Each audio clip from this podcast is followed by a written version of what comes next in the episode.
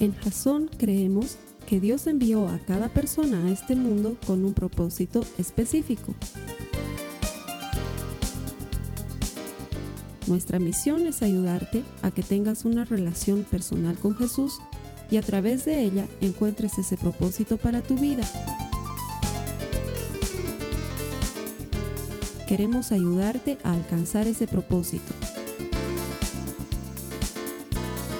Es nuestra oración que este podcast te ayude a tener visión, a tener jazón.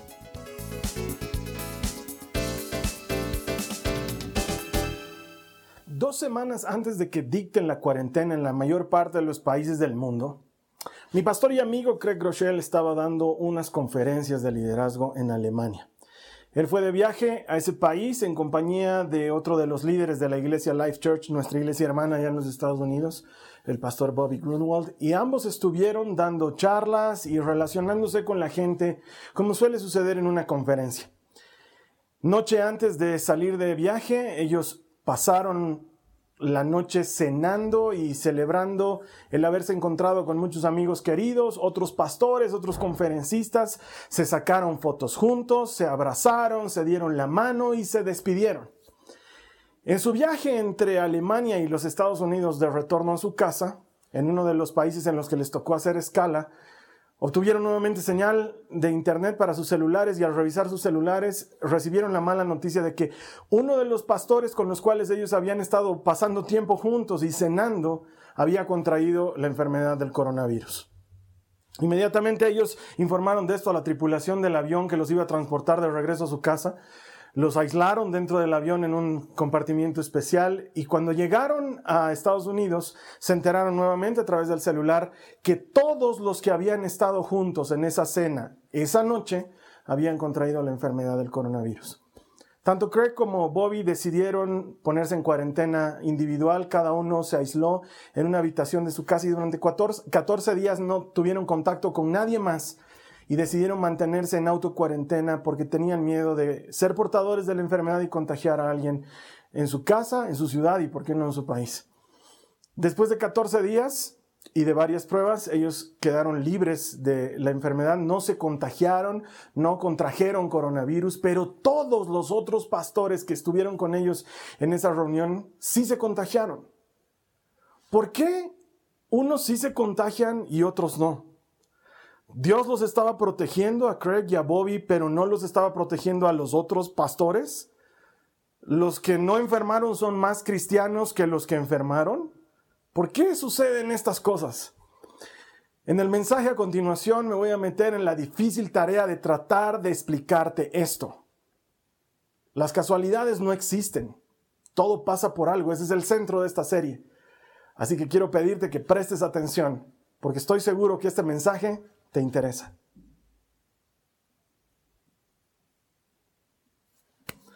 Gracias por conectarte, bienvenido a Jason.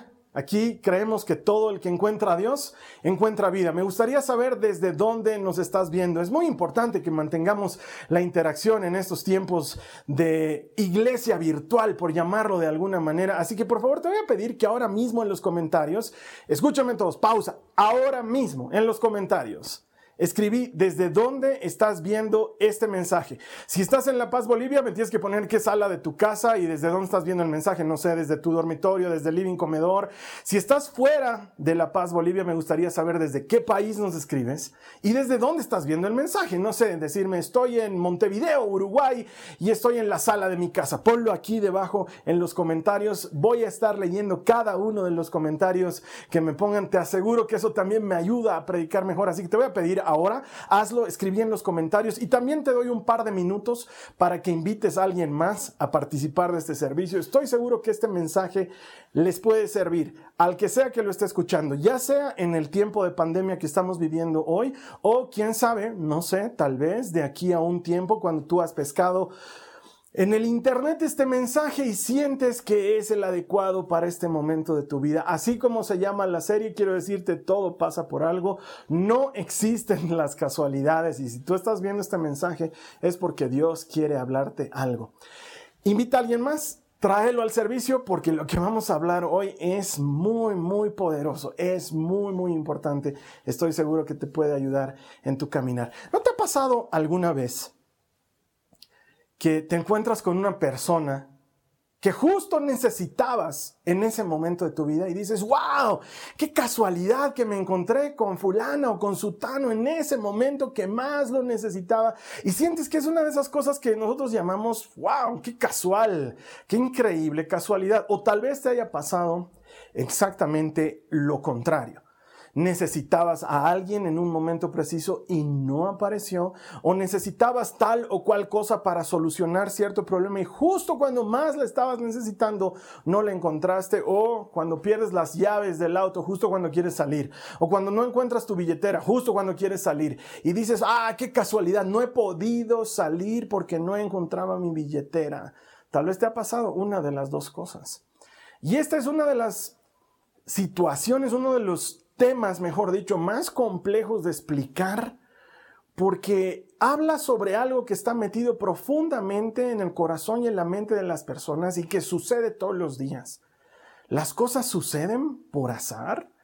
O las cosas suceden por algo. Nosotros, aquí en Jasón, creemos que todo pasa por algo. Creemos que no existen las casualidades. Y esta serie trata de explicar esto que es muy profundo. La primera semana te hablábamos sobre cómo Dios muchas veces va a empaquetar aquello que tiene para ti, una bendición, algo para ayudarte a crecer, algo para ayudarte a mejorar en tu vida, lo va a empaquetar dentro de un dolor, dentro de un problema, porque Dios nunca mal utiliza el dolor de nadie. Eso es lo que aprendíamos la primera semana. La segunda semana compartíamos sobre cómo podemos hacer para vencer nuestros miedos, cómo podemos sobrepasar nuestros miedos de tal manera que obtengamos aquellas cosas que Dios está preparando para nosotros, incluso en medio de las dificultades. Y la semana pasada compartíamos acerca del propósito de Dios y aprendíamos que tu propósito, mi propósito, no es nuestro, sino que realmente es el propósito de Dios y que lo cumplimos cada vez que tú y yo servimos a alguien más. El mensaje de hoy se llama No existen las casualidades. Y creo que es el mensaje más importante de la serie porque va a ayudarnos a redondear todos los otros mensajes y los vamos a meter en uno solo. Y mi esperanza es que cuando termine este servicio tú tengas claro por qué nosotros creemos que nada sucede por casualidad, sino que Dios está en control de todas las cosas. Y para esto quiero contarte la historia, una historia que he encontrado en la Biblia que nos va a ayudar para ilustrar perfectamente este principio. Es la historia de David. Bueno, una de las tantas historias de David. Debes recordar a David, este muchachito que era pastor de ovejas y que tenía hermanos y que fue ungido como el próximo rey de Israel. Ese suceso lo llevó a enfrentarse luego a un gigante. Debes conocer la historia porque es muy famosa. Es más, si nunca has asistido a la iglesia, es una de las historias que no necesitas haber estado en iglesia para conocerlas. La historia de David y Goliat. Ese es el muchachito que derrota a este gigante enorme con una piedra en la frente. Después de haberlo derrotado, el rey de ese momento, el rey de Israel, se llamaba Saúl, decide enlistarlo en su grupo de soldados. Como David había ganado una batalla tan importante, ahora era parte de los soldados de Saúl y de hecho llega a convertirse en el general de los ejércitos de Saúl y donde David iba siempre tenía éxito y siempre ganaba porque Dios estaba con David. Entonces Saúl empezó a tenerle celos y envidia a David y en determinado momento decidió matarlo. David tuvo que salir huyendo de Israel y pasó por muchos lugares, por una cueva que se llama la cueva de Adulam y por varias ciudades de pueblos enemigos. Y entre esas ciudades en las que estuvo guareciéndose durante mucho tiempo, había una ciudad que se llamaba Keilah. Y David, que ya tenía un ejército importante de hombres que había ido formando en este tiempo en el que él escapaba de Saúl, decidió ayudar a los pobladores de Keilah, librándolos de los filisteos que les querían hacer daño en ese momento.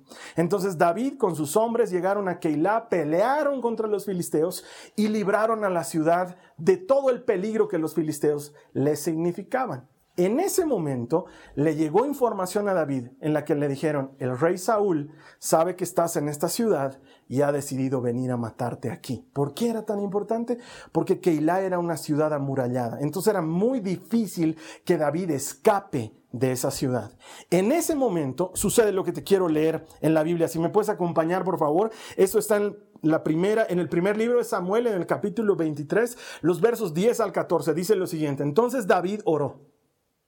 Oh Señor, Dios de Israel, he oído que Saúl piensa venir a Keilah y destruirla porque yo estoy aquí. ¿Me traicionarán los líderes de Keilah y me entregarán a él? ¿Y de verdad vendrá Saúl como me han informado? Oh Señor, Dios de Israel, te ruego que me digas. Y el Señor le dijo, Él vendrá. De nuevo David preguntó, ¿me traicionarán los líderes de Keilah a mí y a mis hombres para entregarnos a Saúl? Y el Señor le contestó, sí, ellos te traicionarán. Entonces David y sus hombres, ahora cerca de 600, salieron de Keilah y comenzaron a deambular por toda la región. Pronto llegó la noticia a Saúl de que David había escapado, por lo que decidió no ir a Keilah. David se refugió en unas fortalezas que había en el desierto y en la zona montañosa de Sif. Saúl lo perseguía día tras día, y presta atención a esto, pero Dios no permitió que Saúl lo encontrara. En esta historia encuentro algo que es muy importante para el tema que estamos hablando hoy, porque David se entera que Saúl está persiguiéndolo y decide buscar a Dios y preguntarle, Señor, ¿va a venir en mi encuentro? ¿Me va a buscar? ¿Los líderes de esta ciudad me van a traicionar? Y ambas cosas Dios le responde, sí. Saúl viene y sí, te van a traicionar. De alguna manera, Dios le advierte anticipadamente a David de lo que iba a suceder.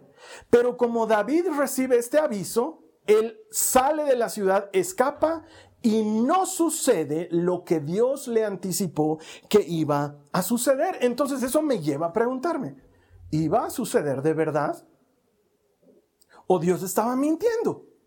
Ahora, tú y yo sabemos que eso no puede ser, que Dios no puede mentir. Y sin embargo, aquí nos muestran una historia en la que Dios anuncia que algo va a pasar, pero producto de que David toma una decisión diferente, eso no llega a suceder y cambia completamente. David iba a ser presa de Saúl, pero él escapa y Saúl decide no ir a buscarlo. Eso me lleva a pensar muchas cosas que tienen que ver con lo que quiero compartirte hoy. Porque cuando los cristianos decimos cosas como Dios está en control o nada sucede por casualidad o todo pasa por algo. ¿Qué, estamos diciendo en realidad? ¿Existen las casualidades o todo está predeterminado de alguna manera? ¿Somos libres para decidir o somos los títeres de algún argumento cósmico en el cual solamente somos fichitas? ¿Cómo es que funciona la vida y el mundo? ¿Dios está realmente en control? Son preguntas legítimas porque creo que son las preguntas que te llevan a la verdadera pregunta que todo el mundo puede hacerse dentro suyo y es, ¿esto que está sucediendo sirve para algo en mi vida? ¿Lo que estoy viviendo es una casualidad o es parte de lo que Dios quiere para mí? Y por eso es que el tema de hoy se llama Las casualidades no existen. Voy a tratar de explicártelo desde la perspectiva bíblica. Si no estás tomando notas, te invito a que lo hagas. Mira, aquí en la plataforma, aquí en la plataforma al lado del video, estoy, eh, ustedes lo van a tener a este lado. Aquí abajo aparece al lado de la sala de chat una pestaña que dice notas. Ahí vas a encontrar las notas de la prédica, pero también en tu celular puedes encontrar en la aplicación de Biblia, en la YouVersion, puedes encontrar las notas de la prédica de hoy. Te voy a animar a que las busques y tomes nota de lo que hoy vamos a aprender porque estoy seguro que lo vas a querer recordar. El primer principio que te quiero compartir es que Dios es soberano. Dios es soberano absoluto sobre todas las cosas o no es Dios. Quiero que entiendas bien esto. Porque o Él está en dominio y control absoluto de todo lo que sucede o no es todopoderoso. Y de hecho, una de las características que hacen que Dios sea Dios es que Él es todopoderoso. Entonces, necesitamos partir para explicar este concepto de la soberanía de Dios, de que Él está en control absoluto de todas las cosas y de que nada lo limita. Si algo limita a Dios, entonces Dios no sería Dios. Pero por el hecho de que nada lo limita, de que Él puede hacer todas las cosas, Él está por encima de todo lo que existe. Él es soberano, Él es Dios. ¿Alguna vez has debido escuchar la expresión que dice, no cae una hoja de un árbol sin que Dios lo permita? Ahora, aunque esa afirmación tiene mucho de verdad, no aparece en la Biblia. Y de hecho muchas veces le hacemos decir cosas a Dios que no están en la Biblia. Como por ejemplo, hay personas que creen que Dios dijo en alguna parte, ayúdate, que te ayudaré. Eso no aparece en la Biblia, no está en ninguna parte. O hay personas que dicen, Dios dice, nunca permitiré cargas más pesadas de las que puedas llevar. Pero eso no lo dice Dios y no aparece en la Biblia. De hecho, te prometo que le vamos a dedicar una serie íntegra a esas cosas que le hacemos decir a Dios, pero que en realidad no aparecen en la Biblia. Esta primera que acabo de mencionarte, no cae una hoja de un árbol, no está en la palabra, pero encontré algo muy parecido que nos ayuda a explicar esta idea. Dios es soberano. Acompáñame en tu Biblia, Mateo 10, en el verso 29 dice lo siguiente. No se venden dos gorriones por una monedita. Sin embargo, y está hablando Jesús, ni uno de ellos caerá a tierra sin que lo permita el Padre. ¡Wow! Ni un gorrión caerá en tierra sin que lo permita el Padre. Entonces, lo primero que necesitamos diferenciar aquí es qué es lo que permite Dios versus qué es lo que hace Dios, porque son dos cosas distintas. El hecho de que Dios permita algo no significa que Él esté haciendo algo. ¿Qué es lo que Dios permite? Primero, Él permite que cada persona decida. Él permite que tú decidas. David, en el ejemplo que te estoy contando, consulta a Dios. Le dice, Saúl va a venir a atacarme, sí va a venir. Me van a traicionar los de Keilah, sí te van a traicionar. David estaba en toda la posibilidad de decidir quedarse o decidir irse. Dios le dijo lo que iba a pasar y producto de lo que David decide, entonces no pasa lo que Dios le dijo que iba a pasar. Dios te da la capacidad de decidir. Él te da la facultad de elegir si vas por izquierda o por derecha. Él te dice, yo pongo delante de ti el fuego y el agua. Tú escoge. Pongo delante de ti la muerte o la vida. Tú escoge. Y Él te dice, sin embargo, escoge la vida. Te conviene escoger la vida. Dios te da, me da, nos da la posibilidad de decidir. Al darnos esa posibilidad, Dios está permitiendo muchas cosas. Permite que tú estés conectado hoy a este servicio viendo este mensaje, así como permite que otros no lo estén viendo. ¿Por qué han elegido? ¿A cuántas personas invitaste hoy para que vengan al servicio? ¿Cuántas te dijeron, sí, voy a venir y están en el servicio? ¿Y cuántas otras, pese a que les invitaste, no vinieron? A todos ustedes yo les digo, escribime aquí abajo, estoy listo para el mensaje. ¿Cuántos lo hacen? Los que quieren. ¿Cuántos no lo hacen? La mayoría, hermanos. A veces leo los comentarios y digo, creo que nadie me está escuchando. Tú tienes la posibilidad de decidir. Dios te entrega la libertad para que escojas. Dios permite que tú elijas y al permitir que tú elijas, hay gente que hace bien y hay gente que hace mal. Permite que unos crean y permite que otros le rechacen. Permite que unos acepten su palabra y permite que otros cuestionen su palabra, cuestionen su existencia y cuestionen su autoridad. Ambas cosas Dios las permite. Él deja que el hombre actúe en completa libertad y sin embargo eso no limita su soberanía. Dios está en control absoluto. Él siempre está en control. Él es soberano y Él siempre está en control. Pero es que ambas cosas parecen no coincidir, Carlos Alberto, porque si Él nos deja ser libres, ¿cómo es que puede estar en control? Muy bien, yo ya te dije lo que Dios permite, pero ahora quiero decirte lo que Dios hace. ¿Cuándo es que Dios interviene? ¿Cuándo es que Dios hace algo? Mira lo que dice la palabra de Dios en uno de los versos más conocidos de las Escrituras. Esto está en Romanos 8:28. Dice, ahora bien, sabemos que Dios dispone todas las cosas para el bien de quienes lo aman, los que han sido llamados de acuerdo con su propósito. Dios dispone todas las cosas para el bien de los que le aman, los que han sido llamados de acuerdo con su propósito. La semana pasada te hablaba de propósito. Tu propósito, mi propósito no son nuestros, son el propósito de Dios. Dios interviene para cumplir su propósito. La Biblia nos enseña que su propósito es que todos se salven. Él quiere que toda la gente se salve. Él quiere que todos lleguen al conocimiento de la verdad. Entonces Él está obrando y trabajando de manera que la gente escuche su palabra y por medio de su palabra sea transformada y ellos elijan si le creen o no. El propósito de Dios es alcanzar a miles, instaurar su reino de justicia y eliminar para siempre al pecado y la muerte. Todo eso comenzó con Jesucristo y fue fue ejecutado completamente con Jesucristo y lo que nosotros estamos haciendo es recibir los beneficios de lo que Él hizo en la cruz, en el Calvario. El propósito de Dios es dar vida y vida en abundancia. Entonces, cuando se trata de cumplir su propósito, Dios interviene. Y quizás me digas, Carlos Alberto, muy bien, pero entonces, ¿por qué pasan cosas malas? Si Dios es soberano, ¿por qué hay el mal? Y alguna vez escuchaba, alguno de mis jóvenes me preguntaba cuando conversábamos sobre estos temas, entonces Dios ha creado el mal. De alguna manera, Él ha creado el mal, ya sea directa o indirectamente. Y debo decirte que no.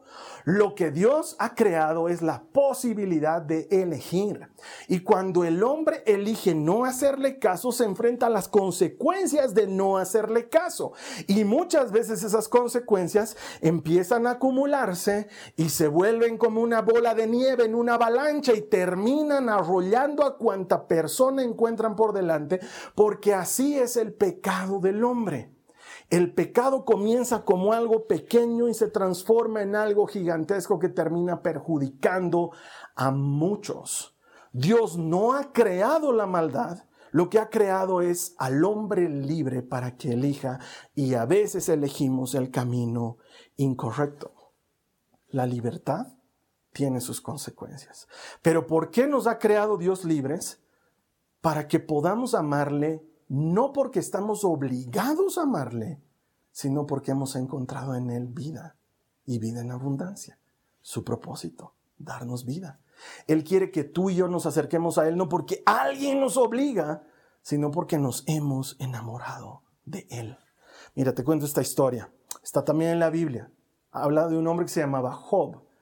Esto está en el Antiguo Testamento y cuentan que en la historia de Job pasan una serie de cosas terribles. Job enferma, pierde a su familia, pierde todo lo que tenía y en medio de su dolor y de sufrimiento empieza a cuestionar muchas de las cosas que tú y yo cuestionamos. ¿Por qué pasa esto? ¿Por qué tal persona sufre? ¿Por qué tal persona siendo buena, siendo correcta, vive estas cosas difíciles? ¿O por qué yo mismo, puedes decir tú, por qué yo mismo haciendo las cosas así aún no me ha ido bien? O como algunas personas dicen, parece que no tuviera suerte, no es cuestión de suerte. Y Job está dilucidando sobre estos temas con sus amigos y en eso Dios se manifiesta y le habla y le dice, prepárate porque ahora te voy a responder, Job.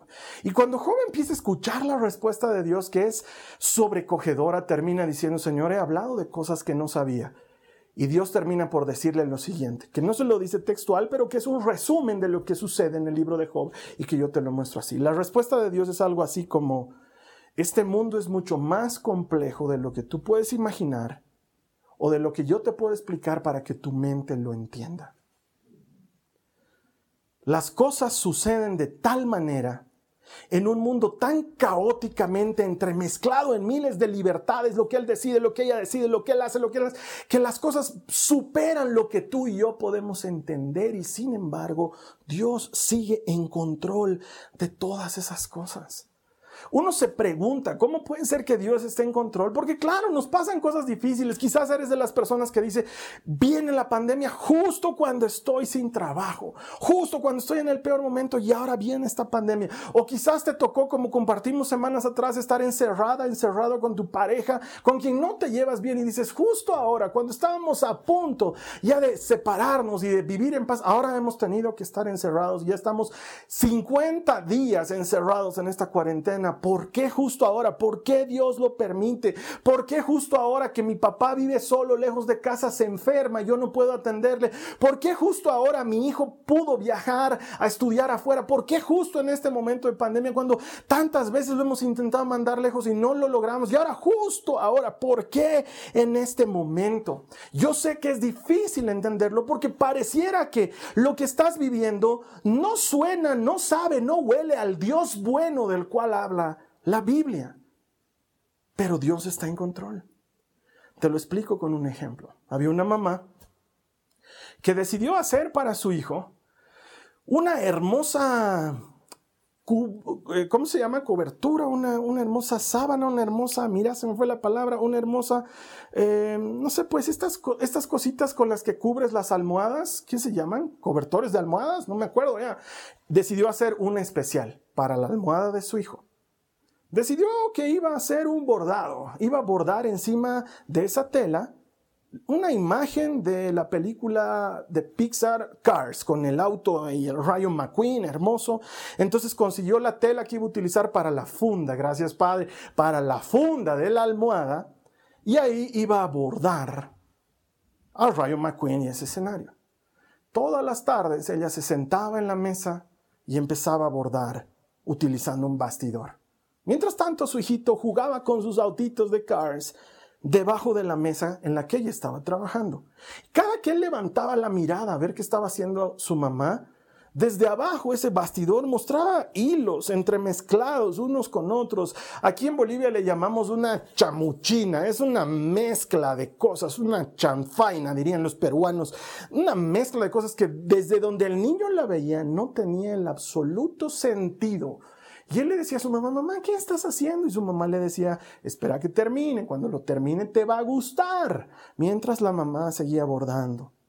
Durante muchos días, porque es un trabajo minucioso, necesita hacerse con perfección.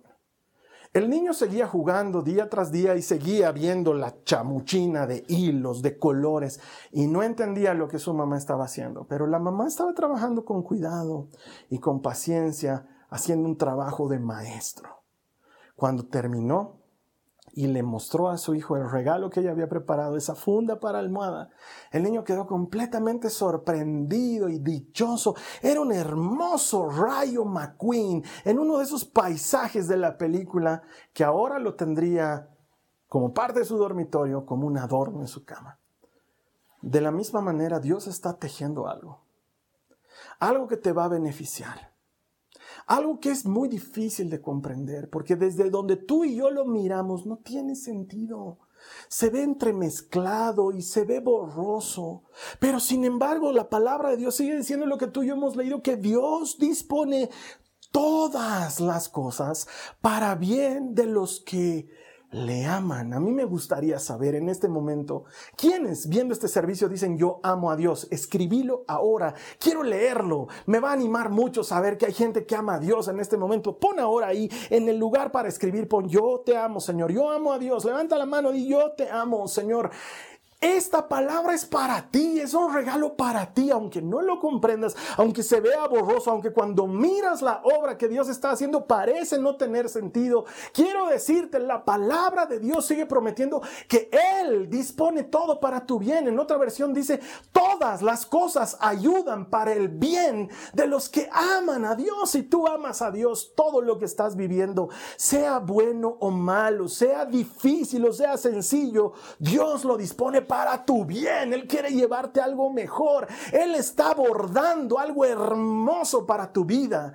Solamente créele. Ahora se ve oscuro. Ahora no lo entiendes. Ahora es una mezcla de hilos de todo tipo. Pero cuando la obra esté completa, tu gozo, el mío, va a ser increíble. Mira lo que dice la palabra de Dios en Juan 13, en el verso 7. Jesús está hablando y dice, ahora no entiendes lo que estoy haciendo. Le respondió Jesús. ¿A quién? A Pedro. Pero lo entenderás más tarde.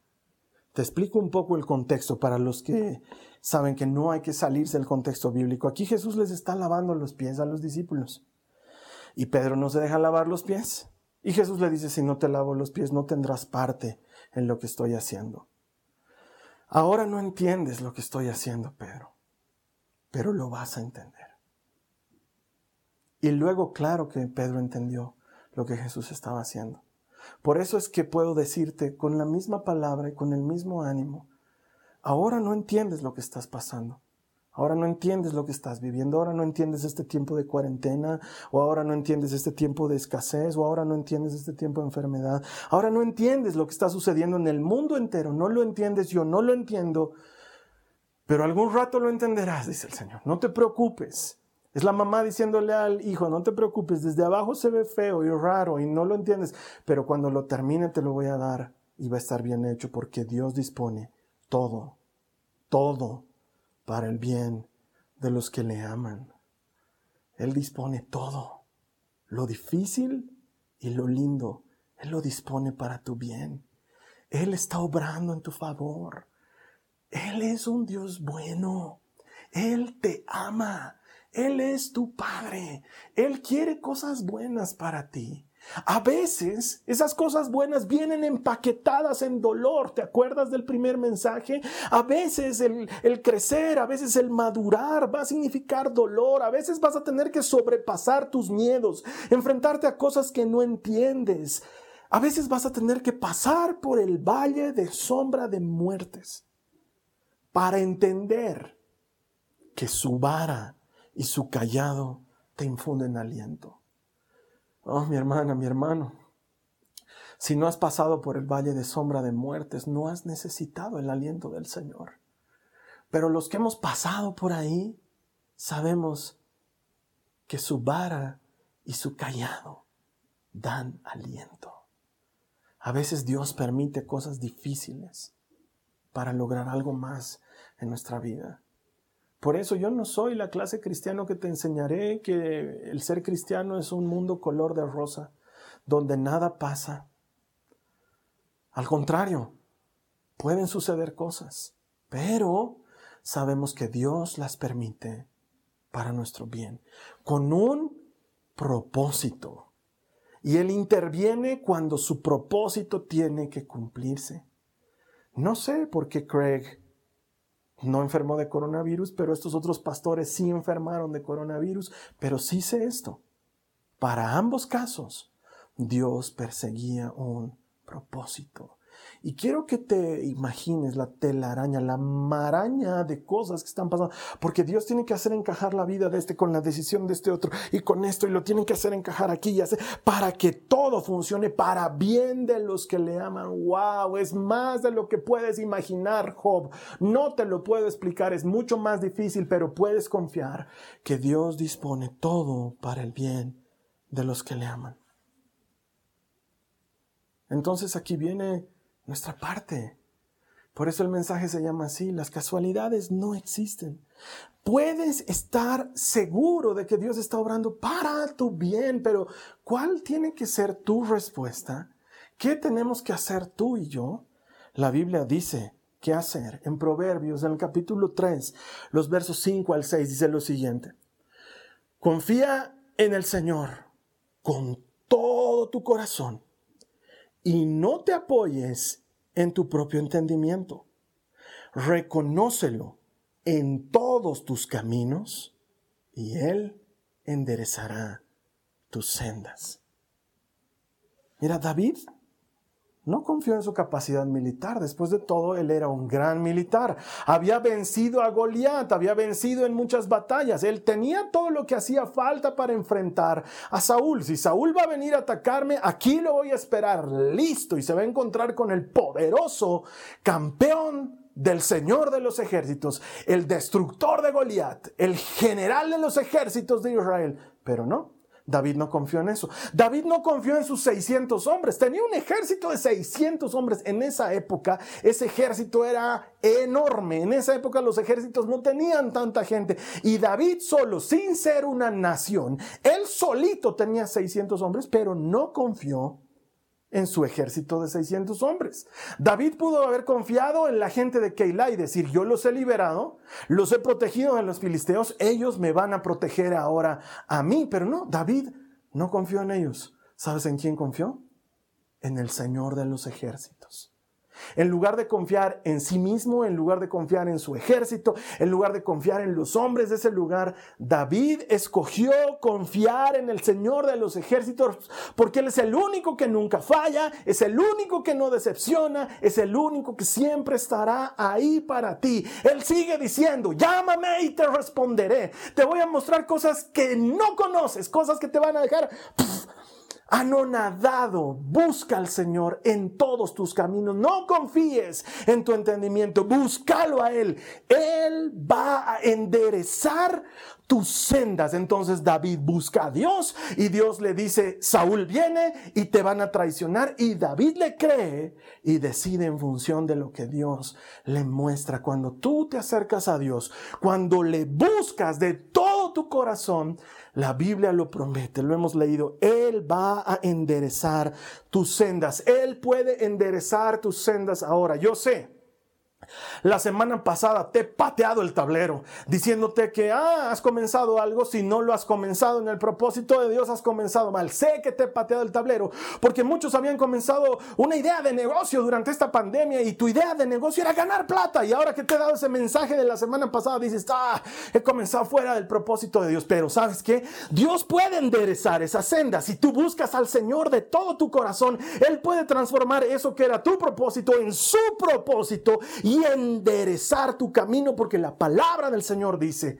busca al Señor y Él enderezará tus sendas. Reconoce al Señor y Él enderezará tus sendas. Date cuenta que es Él y Él enderezará tus sendas. Tal vez tu vida ha comenzado mal. Tal vez tu matrimonio ha comenzado mal. No ha comenzado como querías que comience, como querías que comience. A lo mejor fue un embarazo no deseado y tú dices, claro, lo que mal comienza, mal acaba. Y entonces ahora no tengo como el Señor me ayude. Pero yo puedo decirte que la Biblia dice, no confíes en ti. Reconoce al Señor en todos sus caminos y Él enderezará tus sendas. Comenzaste mal, pero si te vuelves a Él, Él va a enderezar tu camino y te va a devolver algo mejor y tu familia puede transformarse en eso que siempre soñaste, pero que comenzaste mal. O tal vez comenzaste en una relación tóxica. Todo el mundo te decía, no te cases con Él, no te metas con Él, es un peligro, es un peligro. ¡Pam! Te casas con Él por caprichosa. ¡Pam! Te encuentras con un tipo que es un peligro. Y tú dices, claro, es bonito para el pastor hablar desde su mundo ideal, donde todas las cosas son buenas. Porque claro, con Él Dios parece que está en control, pero en mi vida Dios no estuvo. ¿Por qué Dios no me dijo que... Todo el mundo te estaba diciendo. Dios estaba obrando por medio de todo el mundo para que no te cases con él. Ya te casaste. No te preocupes. Busca al Señor, reconocelo en todos tus caminos y Él enderezará tus sendas. Y quizás me digas, Carlos Alberto, yo llevo años orando por mi marido para que el Señor lo cambie y te puedo garantizar una cosa, la oración no siempre te da lo que estás pidiendo, pero siempre te cambia a ti y tú has cambiado y el Señor ha obrado en tu vida. Y si Él pudo cambiarte a ti, Él puede cambiar a cualquiera. No te desanimes, no dejes de orar Reconocelo en todos tus caminos y Él va a enderezar tus sendas. Quizás con el mensaje de la semana pasada dijiste, oh, yo quería ser youtuber, o yo quería ser influencer, o quería tener una gran empresa, o quería tener un gran ministerio. Y con lo que has hablado la semana pasada me he dado cuenta que era por mí, era por mi ego, era por mis cosas.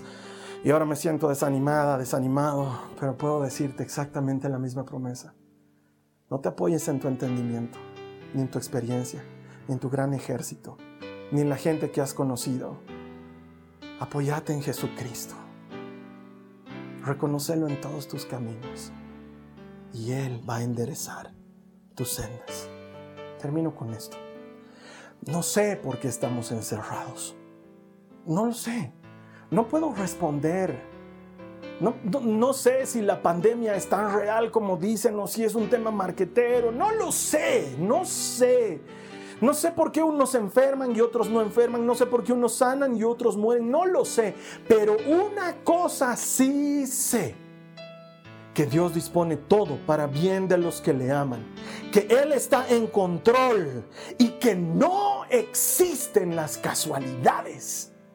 Si tú confías en Él, él está obrando en tu favor en este momento.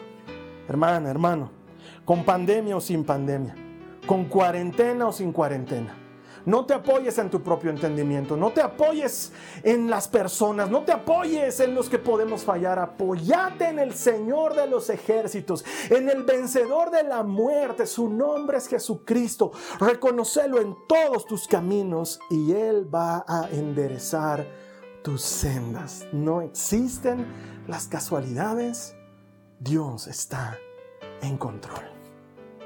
Quiero ayudarte a orar en este momento si tú quieres orar conmigo, si sientes que tu mundo se ha movido durante esta época de cuarentena, si sientes que han habido tantas cosas que no puedes explicar, este es un buen momento para dejar todo eso a los pies del Maestro, entregarle nuestras vidas y confiar que Él dispone todo para bien de los que le amamos. Yo sé que tú le amas.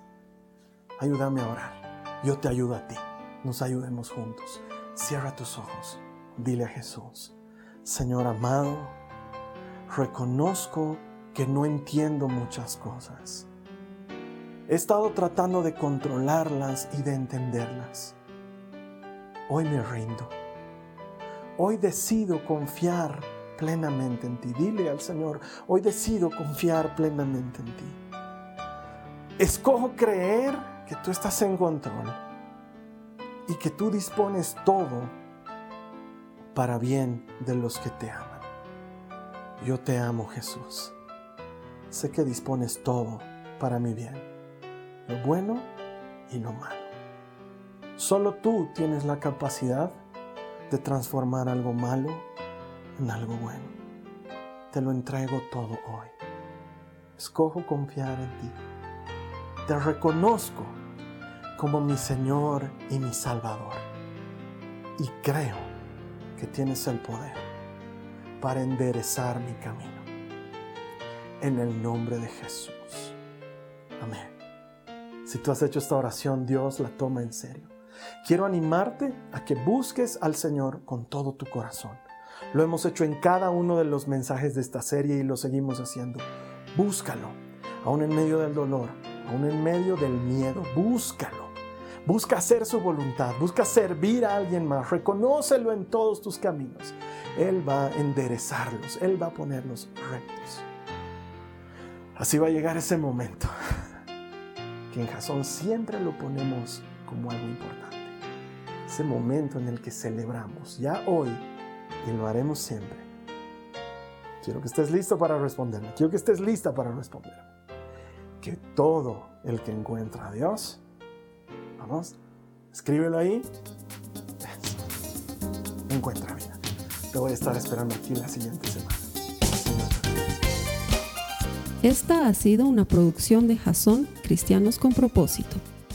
Para mayor información sobre nuestra iglesia o sobre el propósito de Dios para tu vida, visita nuestro sitio web www.jason.info. Allí encontrarás muchos recursos para animarte en tu relación con Dios enseñanzas, nuestro blog, prédicas y mucho más. Te lo deletreamos www.jazon.info. También puedes visitarnos en nuestro sitio en Facebook www.facebook.com barra Que Dios te bendiga abundantemente. Muchas gracias.